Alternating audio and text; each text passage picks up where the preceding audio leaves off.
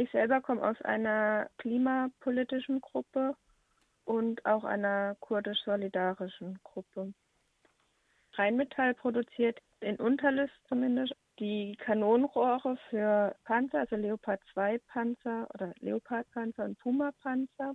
Und die werden hier auch getestet und zusammengeschraubt und dann auch Munition. Allgemein produzieren sie Waffen, aber halt auch für die EU-Außengrenze. Auf der firmeneigenen Homepage inszeniert sich Rheinmetall als staatstragend, gesetzestreu und demokratisch. Was haltet ihr von dieser Inszenierung?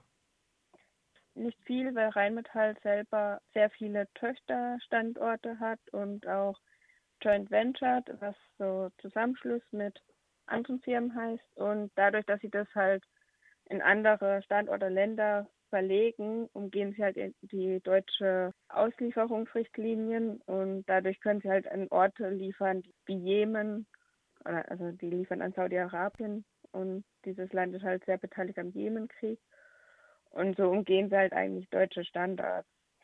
Um euren Protest einordnen zu können, wie ist eure Initiative entstanden und äh, welche Forderungen stellt ihr an die Rüstungsindustrie? Das Bündnis ist entstanden, nachdem türkische Armee in Afrin ein marschiert ist und da die Leopard 2 Panzer mit beteiligt waren von Rheinmetall. Und da hat eine Gruppe Initiative gezeigt und äh, verschiedene Gruppen eingeladen und da entstand halt die Idee, den Protest direkt dort hinzubringen, wo Krieg gemacht wird, also in Unterlüss. Genau, unsere Forderung ist, dass keine Waffen mehr produziert werden sollen und auch die deutsche Beteiligung an Kriegen gestoppt werden sollen und halt auch Verantwortliche wie Rheinmetall oder Deutschland mehr in den Fokus kommen und da Druck verspüren. Ihr habt einen weiten Unterstützerinnenkreis. Das Spektrum verläuft von parlamentarischen bis hin zu revolutionären Akteuren.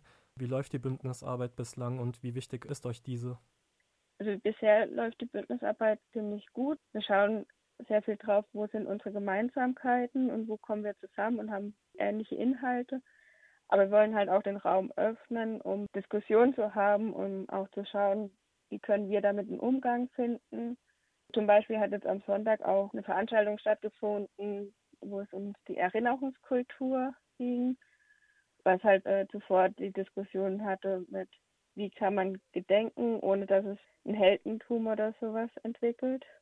Dann gab es auch noch so die Diskussion über Pazifismus und da haben wir dann einfach den Raum auf dem Camp geöffnet und haben dazu eine Veranstaltung und eine große Diskussion. Genau, da sind einfach sehr unterschiedliche Standpunkte in den verschiedenen Gruppen, aber derzeit würde ich sagen, haben wir einen sehr guten Umgang. Für den 6. September ist eine Blockadeaktion angekündigt. Wie lief eure Mobilisierungskampagne und wie viele Menschen werden für diese Aktion erwartet?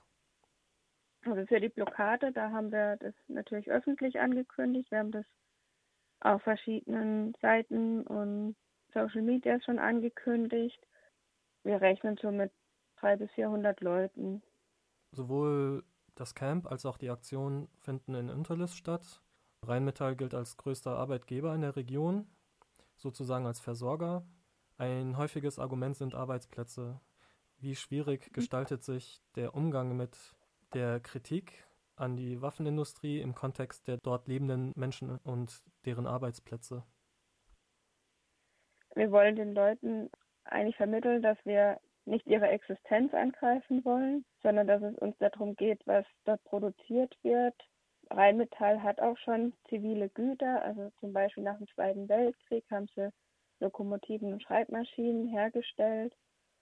Und da würden wir halt auch darauf aufmerk gerne aufmerksam machen, dass es möglich ist, auch andere Güter herzustellen, die auch moralisch besser vertretbar sind. Dann würde ich auch noch in Frage stellen, inwiefern jetzt eine andere Arbeitsorganisierung aufbauen können. Gibt es eine Art Bürgerinnendialog, in der diese Fragen auch gemeinsam erörtert werden oder stehen sich da zwei Fronten gegenüber? Unser Ziel ist schon auch in Bürgerdialog zu kommen. Wir haben zum Beispiel am Sonntag auch eingeladen zu einem Kaffee und Kuchen und da haben wir vorher in der lokalen Zeitung eine Annonce geschalten und aber auch geflyert und versucht irgendwie da in Kontakt mit BürgerInnen zu kommen, um da einen Austausch aufbauen zu können. Das wurde auch ziemlich gut genutzt. Es waren so 20 AnwohnerInnen da und es war eine sehr schöne Veranstaltung. Es gibt einen Bürgerinnendialog, es gibt ein Protestcamp mit vielfältigen Workshops und Vorträgen. Am 6. September findet die Blockadeaktion statt. Mit welchem Gefühl oder mit welchem Ergebnis würdet ihr denn gerne aus dem Camp gehen? Was soll am Ende des Camps greifbar gemacht werden?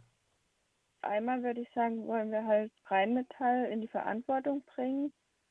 Aber wir wollen auch Öffentlichkeit schaffen, was passiert hier vor Ort und auch so eine stärkere Vernetzung von linken emanzipatorischen Bewegungen, die sich dann mehr aufeinander beziehen und auch den Antimilitarismus mehr in ihre politische Praxis aufnehmen und Perspektive schauen, wo wollen wir hin, wie wollen wir zusammen leben und wie kommen wir dahin.